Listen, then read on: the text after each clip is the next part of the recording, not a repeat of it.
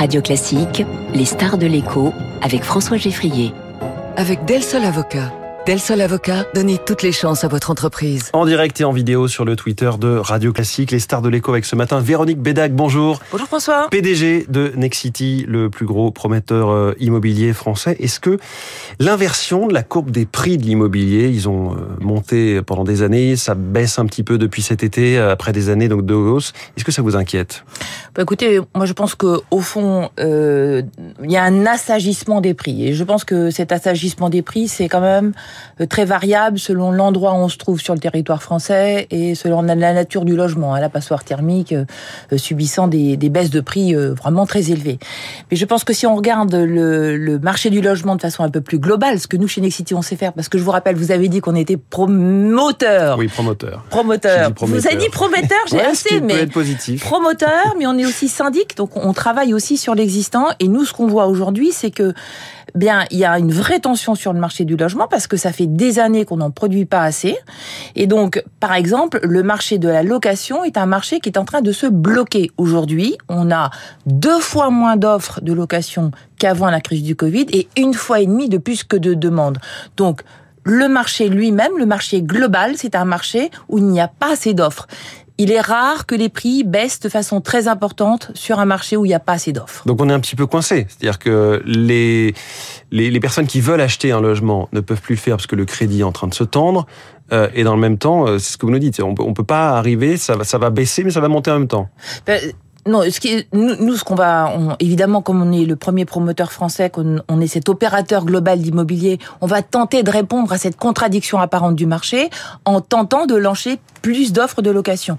On est en exploitation, on fait des résidences étudiantes, on fait du co-living, on va tenter de lancer une offre sur les familles. D'ailleurs, je dis on va tenter, on va lancer une mmh. offre sur les familles pour créer, au fond, euh, cette offre de location euh, qui manque à l'évidence un peu partout.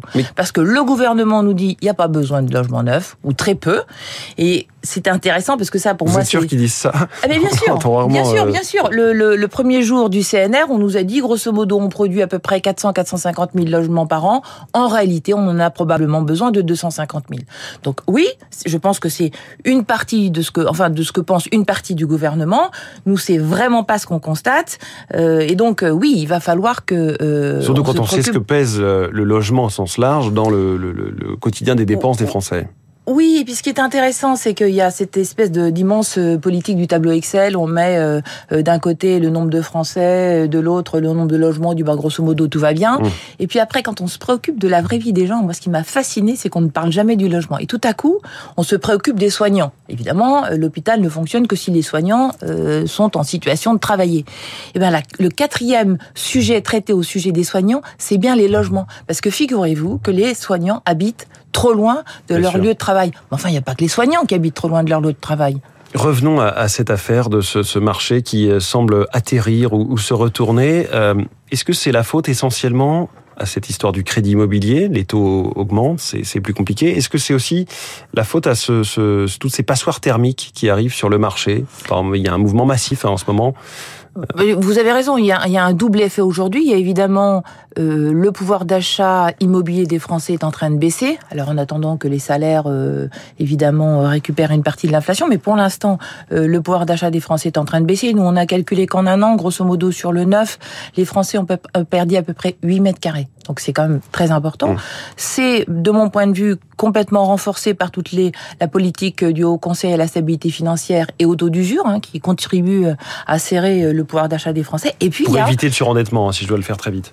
Oui, mais enfin, en même temps, euh, dans le moment, euh, ça, sur, ça fait surtout qu'il y a des personnes qui pourraient très bien emprunter qui n'empruntent plus, hein, parce que euh, euh, le taux d'usure n'arrive pas à accommoder à la fois l'augmentation du taux d'intérêt et l'assurance. C'est ça qui est en train de se passer.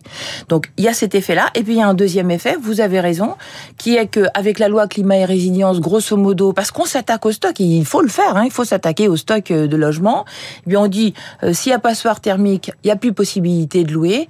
Et ce que nous, on constate dans nos agences, c'est que les propriétaires qui ont ces passoires thermiques ont plutôt tendance à souhaiter vendre plutôt que de faire les travaux, parce que les travaux en copropriété, vous le savez, c'est quand même extrêmement mmh. complexe. Mais est-ce qu'elles vont trouver preneur, ces passoires thermiques? Qui va les acheter et les rénover? Bah Ça, c'est une très bonne question, parce que dans certaines des agences où je suis allée euh, euh, au mois de décembre, on disait, Madame Bélac, vous savez, c'est bien la première fois, euh, quand un client arrive, la première chose qu'il nous demande, c'est un DPE. C'est vrai pour la location. Mmh. Le diagnostic de performance énergétique, donc la fameuse lettre jusqu'à G. Oui, et ça, c'est là. Et vraiment, c'est devenu euh, l'une des questions que posent nos concitoyens.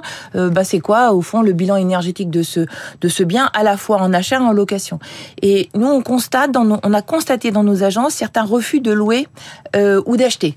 Bon, ce qui se passe plus largement, c'est que malgré tout, il y a une partie de nos concitoyens qui sont prêts à acheter, mais à une forte décote. La décote, aujourd'hui, ça, ça, ça dépend l'endroit où on se trouve, ça dépend du bien, c'est entre 5 et 15% C'est quand même mmh. énorme. Et pourquoi Paris baisse plus qu'ailleurs et a commencé à baisser plus tôt? Là, je reviens au, prix de l'immobilier euh, Peut-être parce qu'il a monté vraiment beaucoup. Il y a beaucoup de passoires thermiques dans Paris. Hein.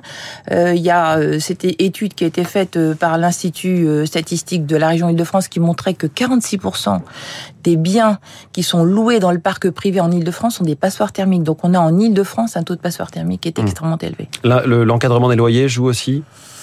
Non, ça je pense que c'est moins. Non, ça je pense que c'est moins. Ce qui, ce qui, ce qui va, ce qui va jouer et qui inquiète davantage les propriétaires aujourd'hui, euh, c'est par exemple l'explosion de la taxe foncière. Hmm. Ça, oui, évidemment. Euh, pourquoi est-ce qu'on n'arrive pas à construire? Vous disiez apparemment le gouvernement n'a euh, pas les mêmes objectifs que ce qu'on pourrait imaginer vu les besoins de, de, de construction. Pourquoi est-ce qu'on n'y arrive pas?